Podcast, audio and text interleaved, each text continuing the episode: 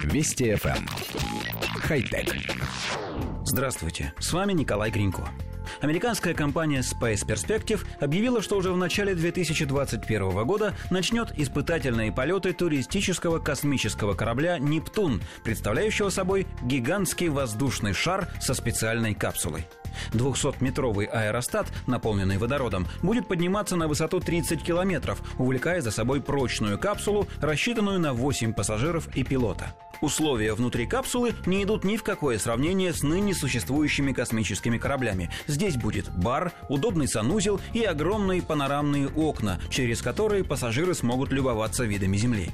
Конечно, 30 километров – это еще не совсем космос. Но на этой высоте атмосфера Земли заканчивается на 99%, так что полет формально вполне можно считать космическим. Невесомости туристы тоже не почувствуют, но в этом, пожалуй, больше плюсов, чем минусов. Им не придется проходить изматывающих тренировок, да и выдержать отсутствие тяжести без последствий сможет далеко не каждый организм. Ускорений и перегрузок в полете тоже не будет. Капсула за пару часов поднимется до заданной высоты, провисит там еще два часа и опустится на Землю за те же 120 минут. Теперь о стоимости такого полета. Билетов на Нептун его создатели пока не продают, но уже предлагают записаться в очередь и называют ориентировочную цену – 125 тысяч долларов.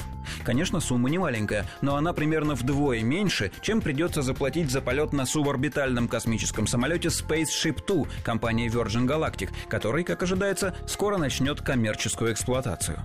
Амбиций компании Space Perspective не занимать. Ее основатель Джейн Пойнтер говорит, что пока не знает, где именно будет налажено производство Spaceship Нептун и даже где будет находиться штаб-квартира компании. Но это не мешает ему твердо обещать первые испытательные запуски уже в первом квартале 2021 года, а после летных тестов и первые старты с туристами.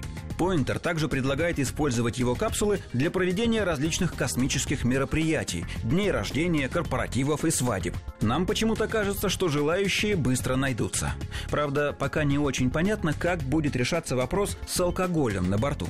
Все-таки праздники принято отмечать горячительными напитками, но герметичная капсула, подвешенная на 30-километровой высоте к аэростату с горючим газом, как нам кажется, не очень подходит для буйного веселья восьми ее пассажиров. Хотя...